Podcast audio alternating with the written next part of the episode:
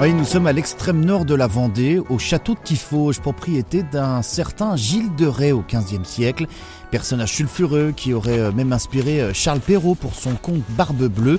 Jacques est guide à Tifauge. Alors la légende de Barbe Bleue dit que dans son château, il enfermait des femmes et qu'il les tuait ensuite.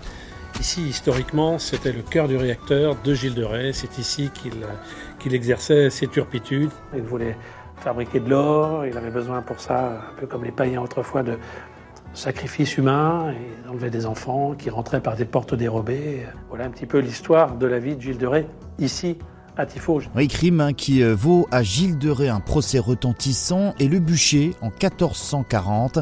Et au fil de la visite du château de Tifauge, eh bien, on ne sait plus trop à qui de Gilles de Rais ou bien de Barbe Bleue est une légende. On ne sait plus très bien si euh, Gilles de Rais c'est vraiment Barbe Bleue ou si Barbe Bleue c'est quelqu'un d'autre. Enfin, c'est un peu bizarre en fait. Et du coup, si Barbe Bleue c'est une légende, Gilles de Rais aussi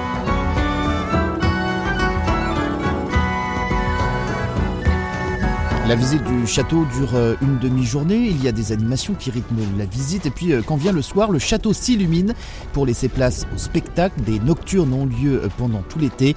Il y a également euh, toute une balade autour du château. Trop bien, je suis épuisée. On est au beau milieu de la forêt, il y a plein de pentes, de montées. C'est très vallonné, c'est très joli, il y a des chemins de tous les côtés, on a envie d'aller partout. Mais la légende de Barbe Bleue continue à hanter le château de Tifauge, une visite à ne pas rater.